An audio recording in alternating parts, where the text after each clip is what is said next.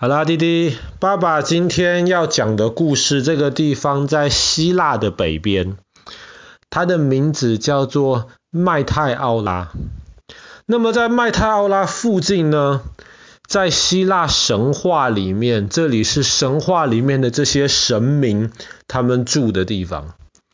那麦泰奥拉这个地方的这个字，原来的意思就是挂在空中的意思。为什么说挂在空中呢？因为如果你到麦泰奥拉这个地方去参观的话，你会发现这个地方其实真的很远，荒郊野外的地方。但是你会发现麦泰欧拉有非常非常多的这种像是一根一根柱子一样这样子的山，真的就像柱子一样。像我们通常想的山，可能是那种有那个斜坡，然后可以慢慢的到山顶上。可是麦泰奥拉的山就像是柱子，非常非常陡，就好像是这些希腊神话里面的这些天神，他把一根一根柱子插在地上这样子的感觉，所以这个地方就被称为好像是挂在天上。这个地方其实在很久很久以前呢，应该是平的，不是这么多柱子。而且这个地方很久以前应该是在水底下的，但是后来呢，这个地方慢慢的就鼓起来，越来越高，越来越高，然后原本平坦的这些地方呢，受到了这个风啊、水啊，然后受到了这种不同的石头，有一些硬一点，有一些软一点。经过很长很长的时间之后，这些软一点的石头就基本上都被清理掉了，剩下来的就是一根一根像柱子一样的麦泰奥拉的这样子的，也不能说石头啊，这些其实应该说是山。所以这个地方其实光去看这些石柱，这种石山，其实就是全世界难得一见的景观了。但是麦泰欧拉之所以是世界文化遗产，其实并不只是因为这里的这些石柱山而已。如果你仔细看的话，你会发现很多的这些石柱山，几百公尺高的石柱山，山顶上面有小小的东西。你如果从天上看，用直升机或是用无人机从天上看，你就会发现山顶上面其实是有房子。房子其实里面还有住人，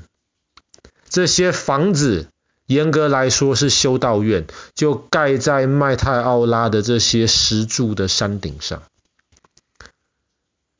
现在如果我们要去参观的话，大概在一百多年前，这些石柱山旁边凿了楼梯。一节一节一节的，那么我们可以很辛苦的这样子慢慢慢慢爬到山顶上去参观这些修道院。可是这些楼梯是大概一百多年前，不到两百年之前才弄出来的。可是山顶上的这些修道院至少已经存在了五六百年了。到底这些修道院不是一间哦，现在在山顶上面还有八间修道院。这些当时是怎么盖起来的？其实大概在快一千年之前，麦泰奥拉这个地方因为地形的关系，第一个它远，第二个它有很多天然的这些山洞，麦泰奥拉就吸引着非常多那些所谓的隐士或是苦行僧，他们会到这个地方来。这些隐士或是苦行僧呢，他们喜欢的就是离人群越远越好，最好是到一个没有人的地方。然后他们在那个地方唯一做的事情，就是每天好好的，能够更亲近，能够更认识神。这个就是他们梦想般的生活。所以麦太奥拉这个地方，其实很早以前就有人居住。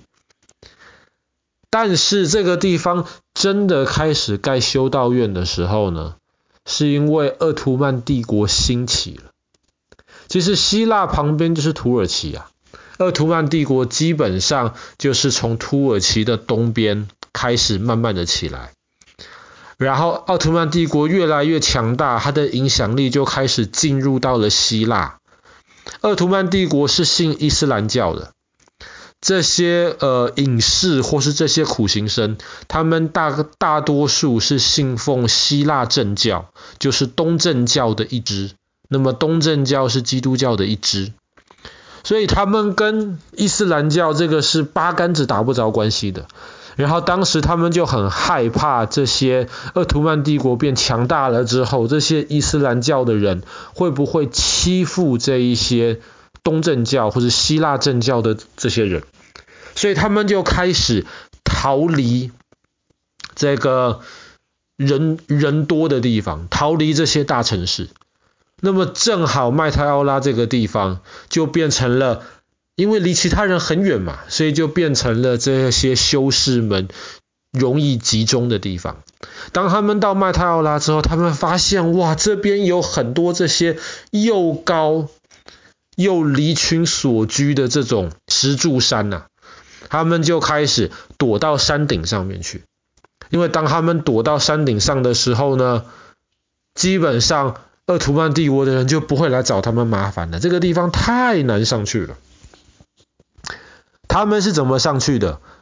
老实说，爸爸真的不知道。在他们当时要上到这些山顶上的时候，山顶上面是没有阶梯上去的哦。一直到后来，他们修道院盖完了之后，好几百年的时间，如果有其他人要上到山顶上的修道院的话呢，他们要么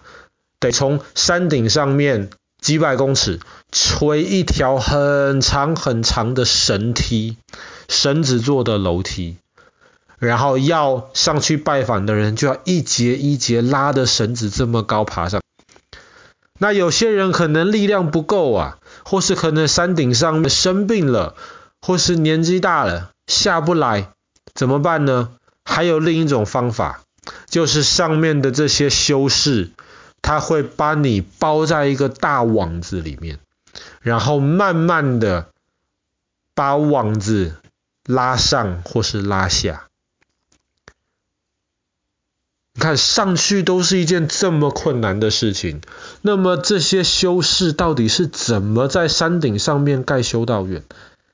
今天在麦泰奥拉上面幸存的还保持完整的修道院，其中有一个非常大的，就叫做大麦泰奥拉修道院。这个修道院真的很大，它上面修道院里面还有一个大教堂，那个教堂里面还有很多彩绘玻璃啊。那个教堂里面的那个大厅也是那种二十几公尺长的，跟一般欧洲中小型城市看到的大教堂其实不会差太多。这些大教堂即便是在平地上面盖，可能都要盖几十年或是上百年。那么他们当时是怎么样能够把石头这样子一块一块的吊到山顶上面去，然后在上面修出了一座又一座的建筑物？而且你要想哦，这些建筑物修完了之后，这些修士们住在上面。可是修士们他们虽然说他们想要读圣经，他们想要亲近神，可是他们总要吃饭或是喝水嘛。那么吃饭或是喝的水，他们是怎么样能够在山顶上面收集这么多的足够的食物的？那么这个是爸爸真的想不透的事情。那是一直到后来，为了方便人家能够上去拜访，才有人沿着这些山，慢慢的一节一节凿出这个阶梯来。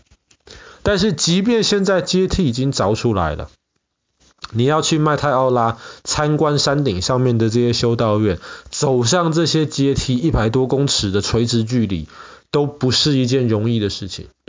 所以通常观光客最多参观的一个修道院，那个修道院它就有一边是跟着那种正常的路连在一起，当然它也是算在悬崖边这个样子。但基本上观光客还可以搭车搭到它的一个入口，然后从这个入口里面进到修道院去参观。但是除了这一个之外，其他的修道院都是在山顶上，而且山顶上还还不是那种平坦的那种地。这些修道院它可能一个建筑物呢，其实可能分成好几个部分，一个部分到另一个部分之间，很多就是在山顶上面，你要先下来一点点，然后再爬到另一个区域。所以在修道院里面，其实每天的生活也都不是一件很容易的事情。麦泰奥拉的这个修道院呢，其实现在还是有在使用。那么在上面的这些修道院里面，还是有一些隐士或是有一些修士在里面。那么大多数的修道院其实都还是有开放参观，但是是在很特定时间。所以如果要去那边参观的话，还要先查好每一个修道院什么时候开，才能够上去。